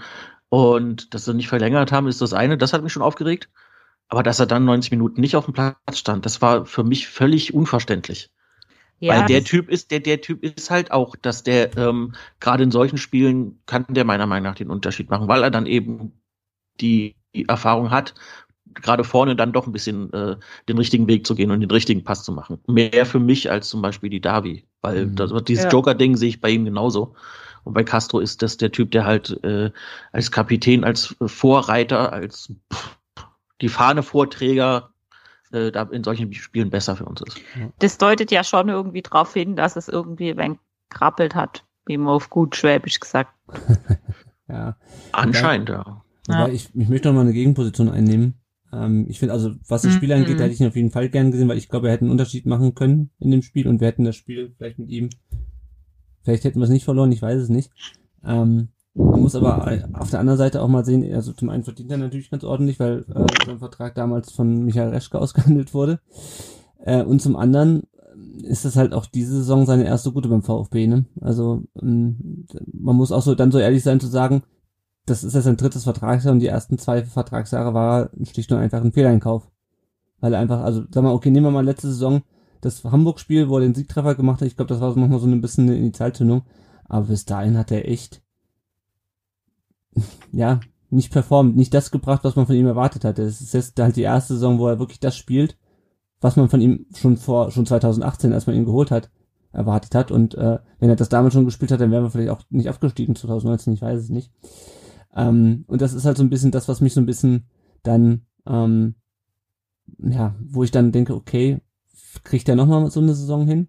Ähm, oder war das jetzt eine, eine gute Saison? Ich weiß es nicht. Also, man muss auf jeden Fall irgendwie die Mannschaft nächste Saison so aufbauen. Ähm, die nächste Saison wird schwer, ähm, dass, dass sie äh, da auch da widerstandsfähig ist in solchen Spielen. Ähm, da müssen andere die Rolle übernehmen, vielleicht Mangala, der dann schon ein Jahr weiter ist. Ähm, aber ich sehe es mit der Vertragsverlängerung, ich sehe es so ein bisschen zwiespältig, weil ich halt auch noch in Erinnerung habe, wie ich mich zwei Jahre lang über Castro aufgeregt habe oder anderthalb Jahre lang, weil er einfach weit, weit unter seinen Möglichkeiten gespielt hat. Ju, ähm, damit war das Spiel eigentlich rum jetzt. Ähm, damit haben wir quasi schon unser Thema nachher mit Castro ein bisschen vorgegriffen. Ähm, wir haben äh, noch zwei Meinungen zum Spiel auf ähm, unseren, unserem Twitter-Kanal rund und rund äh, bekommen. Äh, der st-kurwitz, der Stefan schreibt, erste Halbzeit verschlafen die Steigerung in der zweiten hat nicht ausgereicht, um das auszubügeln. Daher gut, dass wir im gesicherten Mittelfeld sind. Dann kann man nämlich aus solchen Spielen lernen. Das, dem können wir uns, glaube ich, anschließen. Äh, Und der Ed Domaniac 42 schreibt, B11 in der ersten Halbzeit deutlich zu schwach, zweite dann deutlich besser, Ansätze von schönen Kombinationen, aber im Stand von 2 zu 0 Union und Union halt rum. Das ich eine sehr schöne Formulierung. Nicht schön, ärgerlich, aber scheißegal, weil Klassen halt in unserer Situation ärgere ich mich nicht lange. Äh, Dominik, Union, hat Union deiner Meinung nach rum, rum Union? Kannst du diese, äh, diese Sichtweise nachvollziehen? Also Union, Union immer rum, weil Union ist Union. Ähm, was ich, ich kann jetzt nur deuten, was das, äh, was das bedeuten soll. Also äh, vielleicht wird damit eine besonders körperliche Spielweise äh, beschrieben. Ähm, das äh, ist bei Union immer so, ja, das stimmt. Äh, Finde ich aber auch ganz legitim. Ich, ich fand es jetzt auch nicht äh, extrem übermäßig hart in dem Spiel. Ähm, und, und was sonst mit Rumunionen gemeint ist, äh, äh, weiß ich jetzt nicht wirklich. Ja. Gut, wir schauen mal, wir haben noch eine Hörer, Hörerfrage, da können wir auf das Thema, glaube ich, noch ein bisschen äh, Union noch ein bisschen länger eingehen. Ähm, ich würde gerade nochmal auf die Hörerfragen eingehen, ähm, weil vieles, was so auch generell das Spiel betrifft, haben wir eigentlich schon besprochen. Der Küberle fragt, warum kann man gegen Union nicht gegen Union gewinnen? Ähm, und äh, ich will mal sagen, das war der erste Sieg von Union gegen den VfB in, in sechs Duellen. Aber ähm, ja, diese Saison eine Unentschieden, eine Niederlage. Niklas, warum können wir nicht gegen Union gewinnen? Ähm, weil Union uns kämpferisch überlegen war in beiden Spielen und auch schon in zwei Relegationsspielen übrigens. Und daher Mhm. kommt es vielleicht, wird das jetzt langsam ein Angstgegner. Ja. Ja, ja. Das, wie gesagt, trotz äh, des, des, des, des ersten Sieges oder der ersten Niederlage gegen Union.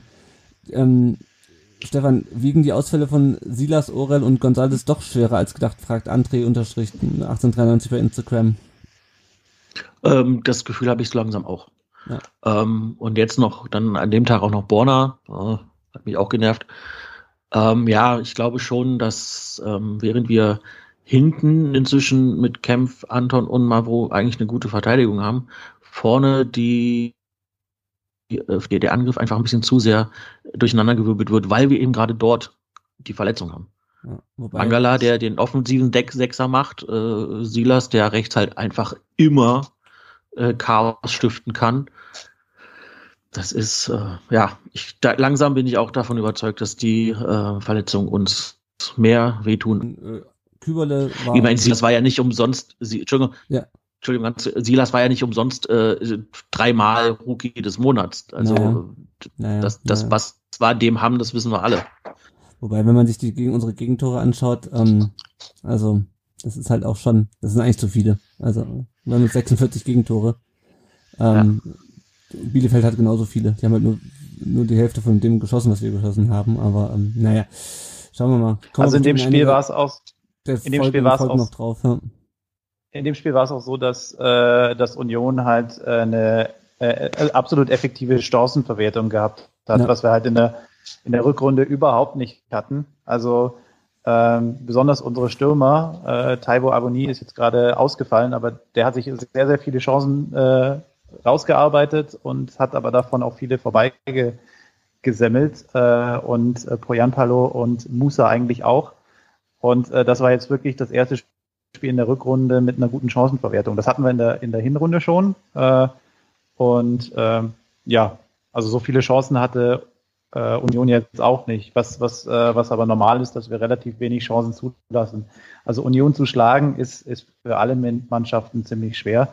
Äh, Union hat aber wahnsinnig viele Unentschieden äh, äh, in, der, in, in der Rückrunde gehabt. Also ähm, lag das, denke ich, vor allem an der guten Chancenverwertung in diesem Spiel jetzt.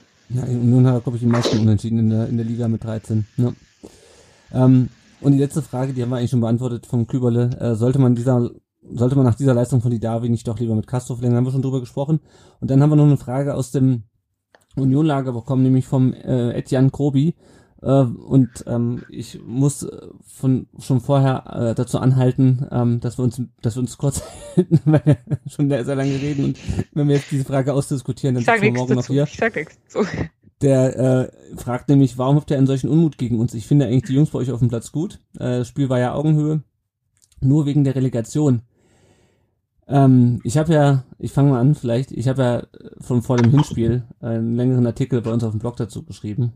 Ähm, ja, dieser Unmut gegen Union. Also bei mir, also das Problem, was ich mit Union habe, und das sage ich jetzt wirklich ganz, also ja, dass, also dieser Abstieg, und ich habe das schon tausendmal auf Twitter erklärt, ich probiere es hier nochmal zu erklären, dieses Relegationsrückspiel und dieser Abstieg 2019, das war, glaube ich, das schlimmste, das schlimmste Spiel, was ich jetzt vom VfB, oder das schlimmste Erlebnis, was ich eben im VfB hatte. Also viel schlimmer als der Abstieg 2016 weil da, glaube ich, diese ganze Gesamtsituation auch reingespielt hat mit, mit, mit Dietrich, mit, dass du vor der Saison 30 Millionen Euro für Neuzugänge ausgegeben hast und die Mannschaft so einen Rotz zusammenspielt und die schlechteste Saison der Vereinsgeschichte hinlegt, mit unendlich vielen Gegentoren, den wenigsten Punkten, den wenigsten geschossenen Toren, also eine richtige Kacksaison.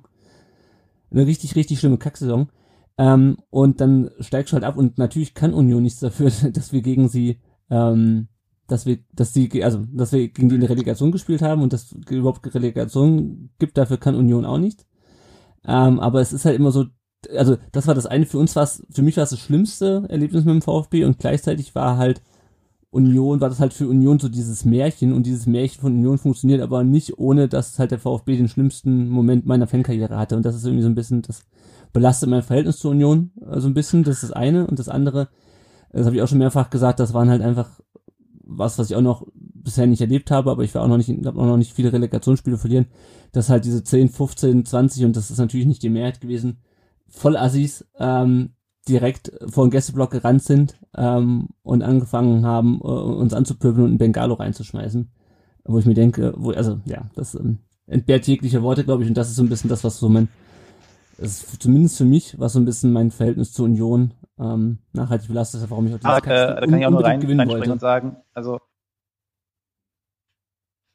ja, ja, da kann ich auch fertig. reinspringen und muss auch sagen, dass ich, äh, dass, dass ich äh, auch äh, zum Glück habe ich das nicht mitbekommen, dass da Bengalos und Beleidigungen geflogen sind, weil mich äh, sonst der Aufstieg auch erheblich äh, äh, vermiest worden wäre. Also ich hätte mich wahrscheinlich trotzdem, das ist halt auch, äh, das will mir auch nicht in den Kopf, wie man äh, sich in dem äh, in dem Moment äh, des größten Vereinserfolgs nichts Besseres zu tun hat, als dann sich auf den Weg zum Gästeblock zu machen. Das ist für mich absolut, äh, das, das regt mich immer, immer noch auf, dass, dass es diese Idioten gab. Äh, und es ist für mich auch absolut unbegreiflich. Äh, ich, ich, muss aber auch sagen, dass es wahrscheinlich eine sehr, sehr einseitige, äh, ein, einseitiges Abneigung ist. Also ich, ich muss auch sagen, ich kann mich da auch nicht frei davon machen, dass ich eigentlich äh, äh, das Spiel mir eigentlich vorher relativ egal war, ich mich aber fast mehr als über das Spiel, über, über äh, den Spieltags-Hashtag äh, amüsiert habe. Was da, was da teilweise gekommen ist, war, kann man halt einfach nur mit absurd be be bezeichnen. Und äh, viele Unioner haben das ganz genauso gesehen und fanden das wahnsinnig witzig und haben dann natürlich auch äh, immer ins Wespennest gepiekst, was dann auch äh, bei, bei den äh, VfB-Fans, die äh, die das Spiel auch wirklich gesehen haben oder zumindest äh, in der Lage waren, die, das Geschehen auf dem Rasen einzuschätzen, angekommen ist, was die dann wieder extrem auf, äh, aufgeregt hat, was ich natürlich auch nachvollziehen kann. Und ich glaube, so gab es dann, äh, dann wieder von diesen Fans Reaktionen, äh, sodass sich das Ganze ein bisschen hochgeschaukelt hat. Ja, naja. Ähm, ich ähm, glaube auch, dass ähm, die Unioner inzwischen, zumindest bei uns VfB-Fans, so den ähm, die Aura des schlechten Gewinners haben. Mhm. Und ich glaube auch, dass sich vor allen Dingen an dem Ding VfB Union dieser doch vorhandene schwäbisch-berlinerische Konflikt äh, so ein bisschen aufbauscht. Ähm, früher haben wir Hertha doof gefunden, weil die mit KSC eine äh, Fangemeinschaft nun ist aber Hertha so der äh, Verein, gegen den man wirklich Ne, äh, und, und Union schaffen wir halt nicht zu besiegen. Das nervt dann dazu, dass in der Relegation halt diese schlechten Gewinner da auf dem Platz standen.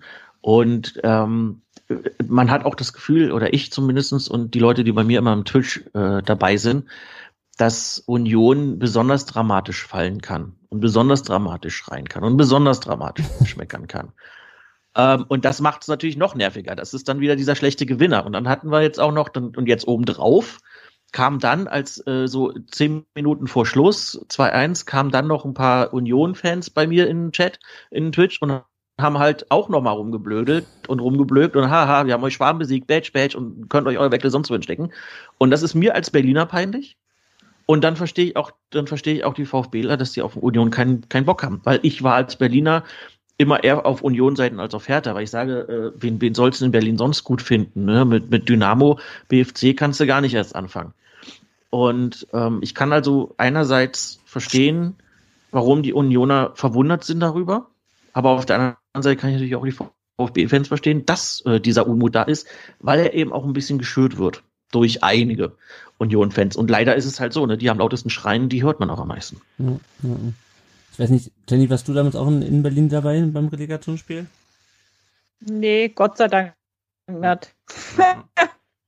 Also ich weiß ähm. nicht, ich weiß noch nicht, also ich, ich habe einfach noch so ein, also keine Ahnung, das ist also dieses Relegationsspiel, das ist einfach noch so ein Trauma bei mir. Ich weiß nicht, wie es bei dir ist, ob du es mittlerweile Ja, also ich, ich glaube, das ist das ist bei uns allen so ein Trauma. Ich habe da glaube auch gar nicht mehr so so die richtige ähm, Erinnerung ähm, dran, weil ich es glaube einfach krass verdrängt habe. Ich weiß auch gar nicht mehr, Niklas, wo haben wir das denn geguckt? Bei deinen Eltern. Ja, genau. Und ich glaube, du bist dann irgendwann irgendwann, ähm, du bist dann, glaube ich, einfach irgendwann heimgelaufen alleine und ich saß dann noch bei meinen Eltern und bin dann irgendwann hinterhergefahren. Ähm, keiner hat mehr ein Wort gesprochen. Und ähm, also es war dann einfach irgendwie so schon, ähm, ja, es war einfach so ein großer ja, Schmerzmoment. So. Vor alle Dinge, weil du einfach auch so im Endeffekt, es ist ja seit ewigen Jahren einfach kein Bundesligist mehr in der Relegation dann abgestiegen gewesen. Das war ja dann auch immer wieder, da haben sie mit dieser Statistik dann geworben, ja, und, und Stuttgart jetzt der erste Bundesliga seit so vielen Jahren, der dann ähm, quasi mehr oder weniger absteigt. Ähm, natürlich, dass wir es verdient haben damals, also in der Saison, keine Frage. Aber nachdem, das was du auch gesagt hast, Lenny, dieses ganze Gesamtkonstrukt mit Dietrich und dass der Kader ja eigentlich so gut war und dann noch dann dieses, äh, ja, Christian Gentner haben wir dann gleich noch in Berlin Klasse. ähm, das, das hat dann irgendwie einfach alles so dazu beitragen, dass irgendwie äh, dieses, dieses Feindbild Union ent, äh, entstanden ist und dann halt noch dieses dieses, ah ja, dieses ach so tolle Union Berlin und Fußballmärchen und was weiß ich was, äh, das hat dann halt auch noch irgendwie so dazu beitragen, dass man da irgendwie nicht so wirklich freundschaftlich miteinander umgeht. Und vielleicht ist tatsächlich auch im, im Hintergrund dieser ähm, Berlin-Schwaben-Konflikt. Ähm, ja, ich. Hm. Ja, aber äh, dass, dass, dass alle immer Union toll fanden, das hat den Unionern mindestens so aufgeregt wie die Stuttgarter am Anfang, als wir immer verloren haben und die und wir dann immer zu hören bekommen haben, ah, wir finden euch so sympathisch, also wir würd, hätten euch ja sogar die drei Punkte gegönnt, aber äh, man hat halt trotzdem verloren. Äh, ja. Das, das ging, also die, die meisten Unioner, die ich kenne, die wollen auch gar nicht gemocht werden, die wollen eigentlich auch gehasst werden. Also schön, dass ihr ihnen den Gefallen tut. Ja, ja wir geben unser Bestes, weil jetzt, jetzt, wo, jetzt wo der KSC nicht mehr mit uns in die Liga ist, müssen wir ja irgendjemand hassen. Sonst ja. brauchen wir ja Arbeit. So Bayern ist auch langweilig. Schade wie Hoffenheim nur noch, nur noch Sandhausen hast und so wie früher. Ja. ja, und ich glaube auch, dass dieses ganze, dieses ganze Thema, was auch mal bei Twitter rumgeistert, ist, äh, diese ganze Geschichte Kult, das nervt, glaube ich, die meisten Unioner genauso, äh, wie, wie, wie, ja, das, das nervt, dieses Kultgelaber. Also ja. Kult hat Union sich so noch nie selber bezeichnet, das kommt immer von außen und äh, das wissen aber halt auch viele, dass, äh, dass das Unioner nervt und deswegen wird halt auch immer äh, kultig und so weiter. Ist halt dann immer so, so ein beliebtes Triggerword, äh, klappt aber meist, also zumindest bei den Unionern, bei denen ich kenne, nicht besonders gut. Ja, ja. Gut, dann würde ich sagen, schließen wir das Thema mal ab. Relegation ist lang her. Ähm, blicken wir mal auf, die aktuell, auf den aktuellen Stand nach dem 29. Spieltag dieser Saison und da sieht trotzdem immer noch ziemlich gut aus. VfB ist jetzt mit 39 Punkten Zehnter. 13 Punkte vom Relegationsplatz, ja, solange wir noch nicht durch sind. Nein, also einfach nur so als als als statistische Ergänzung. Ähm, Hertha hat in Quarantäne ein Spiel weniger ähm, und wir können aber auf jeden Fall nicht mehr äh, direkt absteigen. Äh, das ist doch schon mal ein ein Meilenstein dieser Geschichte äh, dieser Saison. Ähm, Dortmund jetzt Fünfter mit 49, Leverkusen 47, also die sind schon äh, acht beziehungsweise zehn Punkte weg. Gladbach 43, Union 43, Freiburg 40 und der VfB halt mit 39. Ähm, ja, also keine Ahnung. Die, ich glaube, Union hat auch noch ein paar schwere Spiele vor der Brust. Ähm, Gladbach auch. Ich, wir haben ja letzte Woche schon drüber gesprochen. Äh, wenn's, wenn doch trotzdem noch Platz 7 rauskommen sollte, dann kommt er halt bei raus und wenn nicht, dann, dann halt nicht. Also ich bin da, wir sind da eigentlich auch relativ entspannt, deswegen hieß auch unsere letzte Folge so, dass wir da völlig entspannt sind. Ja. Ähm, jetzt das glaube ich, das glaube ich auch, aber ich denke, hm? ich denke tatsächlich mit dem Verletzungspech. Also ich glaube, wenn Silas, Gonzales und Sosa ähm, fit wären, dann hätte, würde ich mir da definitiv eine Chance ausrechnen. Aber so wie jetzt mit, mit der Besetzung glaube ich nicht, dass wir da noch tatsächlich dran schnuppern können. Aber es ist auch schön, entspannt zu sein. Ja, eben. Jetzt spielen wir Mittwoch gegen Wolfsburg. Also wenn ihr das hört, wahrscheinlich dann äh, morgen Abend. Äh, dann spielen wir am Sonntag in Leipzig, das sind leider die Spiele, die man dann noch irgendwie mitnehmen muss am Ende der Saison. Dann geht's noch gegen Augsburg in, nach Gladbach und zu Hause gegen Bielefeld am 34. Spieltag. Ähm, kurzer Blick auf die nächsten beiden Gegner. Äh, Wolfsburg hat jetzt zuletzt die letzten beiden Spiele gegen Frankfurt und Bayern verloren, sind aber trotzdem weiterhin auf Platz 3. Äh, Weghorst mit 19 Treffern mit Abstand gefährlichster Torschütze. ich habe ich hab vorhin schon die Antworten bekommen für unser Gegnerinterview mit dem ähm, mit unserem ähm, äh, für unser für unser nächstes Spiel fürs Wolfsburg-Spiel und äh, war auch die Frage, wie geht's Daniel Ginczek und der äh, Leonhard Hartmann von Wolfsburger Nachrichten, den ich interviewt habe, meint, äh, also ähm, Ginczek hat zwei Probleme und eins davon ist irgendwie zwei Meter groß und hat ein zweifelhaftes Verhältnis zu, äh, zu Corona. Ähm, ja, also Wut Weghorst natürlich 19 Treffer ist natürlich ordentlich. Ähm, der nächste beste Torschütze hat halt irgendwie sechs. Ähm, es gibt zwei äh, Ex-VfB dabei, bei Wolfsburg natürlich Gencheck immer noch und ähm, Josep Rekalo. Ja, und Leipzig ähm, steht ähnlich gut da, die sind Zweiter sogar. mit erheblichen Vorsprung vor Wolfsburg auch. Die haben in diesem Kalenderjahr nur gegen Dortmund, Bayern, zweimal gegen Liverpool verloren und gegen Mainz. Äh, jetzt am Freitag gegen Hoffenheim unentschieden gespielt. Das heißt, äh, den schwimmen die Meisterschaftsfälle zum Glück auch äh, wieder weg. Ähm, ja, jetzt Platz sieben, sieben äh, Platz zwei, sieben Punkte, Punkte hinter München. Ähm, Ex-VfB, da gibt's da mittlerweile keine mehr. Und ähm, wenn wir noch kurz auf die unsere Verletzungen blicken, Al fällt weiter aus. Mola trainiert, glaube ich, wieder. Ähm, da weiß man aber nicht, ob der wiederkommt. Über Eckloff hatten wir, hatte die Jenny schon gesprochen. Und haben wir unsere Langzeitverletzten Mangala und Wamangituka. Bei Gonzales bin ich mal gespannt. Also ich hatte eigentlich erwartet, dass er sich irgendwie fit spritzen lässt, um Union einen reinzuhauen am, ähm, am Samstag nach dem Relegationsspiel. Das war nicht der Fall. Ich bin mal gespannt, ob der erst diese Woche wiederkommt. Ähm, ganz ehrlich, ich sehe aber auch keinen Sinn darin, den jetzt noch irgendwie zu früh reinzuschmeißen. Da hatten wir vor zwei Wochen, glaube ich, schon mal drüber gesprochen, Jenny. Ähm, also ich sehe ja, keinen, ich sehe ja, ich hätte es mir ja so gewünscht. Ja, aber ich Das- sehe da jetzt keinen Sinn Aber drin. es hat halt auch keinen Wert, wenn er nicht fit ist und, und dann nachher noch läng längerfristig ausfällt. Also das Ja. hat dann auch keinen Wert. Ja. Jo. Kurzer Blick auf den Nachwuchs. Ähm, der VfB 2 hat gespielt äh, 1 zu 1 in Offenbach beim Tabellenzweiten. Das ist ganz äh, respektabel. Ähm, Pasalic hat sein fünftes Saisontor geschossen. In der VfB 2 ist es nach 32 Spielen Neunter mit 46 Punkten. 11 Punkte vor dem ersten Abstiegsplatz und spielt am Dienstagabend, nee, am Dien- Dienstagnachmittag, äh, also wenn ihr das hört, heute Nachmittag, gegen die zweite Mannschaft von Dietmar Hopp. U19 und U17 spielen aktuell nicht. Äh, Nikolas Natay spielt auch nicht, weil nicht nur ähm, Hertha BSC in Quarantäne ist, sondern auch der SV Sandhausen. Ähm, ich meine, da könnten wir auch schon wieder eine Sonderfolge aufnehmen wie letztes Jahr. Ähm, Stichwort Holstein Kiel, die jetzt irgendwie äh, auch relativ viele Spiele in kurzer Zeit machen müssen.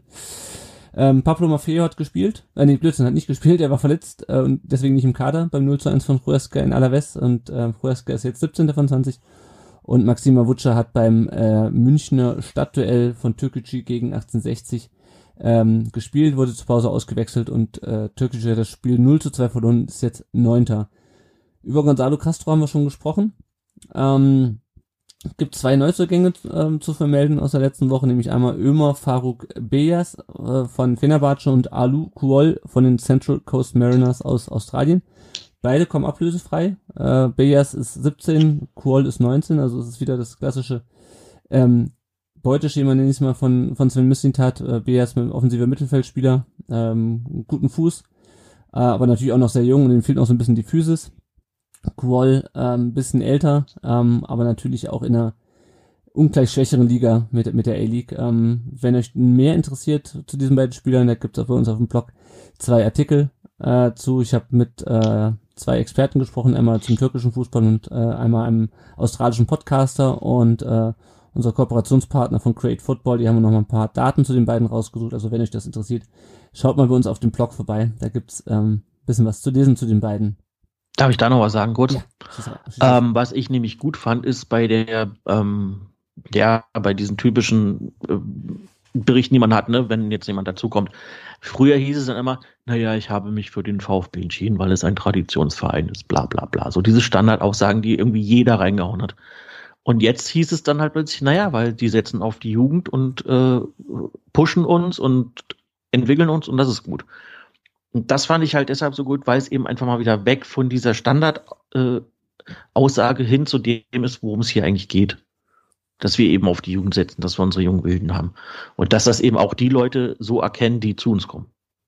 Ja. Und das Ja, fand ich ja. gut. Ja, das, das, das fand ich, fand ich auch gut. Und vor allem be beide ablösefrei. Also man muss eine ähm, Ausbildungsentschädigung zahlen, wie das bei internationalen Traf Transfers üblich ist. Äh, aber das fand ich echt gut. Ähm, es gibt noch eine Empfehlung, äh, und zwar eine Dokumentation mit Timo Hildebrand, äh, eine halbstündige. Dann packe ich den Link auch nochmal in die Shownotes, wo er auch so ein bisschen über seine Karriere spricht, auch über sein persönliches Leben. Also sehr, sehr interessant auf jeden Fall. Das heißt, glaube ich, aus Herzspiel. Ähm, ja, gute Sache auf jeden Fall. Der Vertikalpass hatte auch ein Interview mit den Machern geführt. Also zieht euch das auf jeden Fall mal rein, so eine halbe Stunde auf YouTube. Ähm, dann sind diverse Verhandlungen vor Gericht gewesen jetzt mit denjenigen, die äh, vom VfB rausgeworfen wurden im Zuge der Datenaffäre. Ähm. Brauchen wir jetzt, glaube ich, nicht en Detail eingehen. Ähm, genauso wenig wie auf den Elf-Punkte-Plan von Volker C. Ähm, wie ihr alle wisst, hat Nee. heute äh, um 0 Uhr äh, endet die Bewerbungsfrist. Äh, oder heute hat halt morgen um 0 Uhr geendet. Auf jeden Fall, die Bewerbungsfrist ist so gut wie rum. Ähm, für das, für die Präsidentschafts- oder die Präsidentschaftsamt und die Präsidiumsämter. Ähm, ja, können wir vielleicht in einer, einer der nächsten Folgen nochmal ausführlicher drüber sprechen, über Volker C. und seinen Elf-Punkte-Plan. Ähm, Thomas Sitz, Sitzesberger, Thomas Sitz, genau, Thomas Sitzesberger und Klaus Vogt sind jetzt in Quarantäne. Ähm, das aber nur am Rande. Und äh, wir haben noch eine letzte Hörerfrage, nämlich von Ed Swimmer 1893. Eure Meinung zur Super League? Äh, weder Union noch der VfB wurden eingeladen, äh, oder werden eingeladen wahrscheinlich, traurigerweise. Ist natürlich auch ein abendfüllendes Ja, zum Thema. Glück.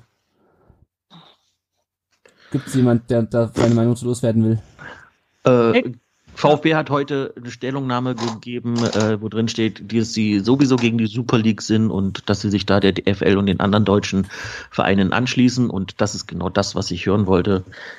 Weil ich Ja. finde, diese Super League ähm, hat die Kritik, die, die Kritik, ja, ein, zwei, die Kritik ist berechtigt und ähm,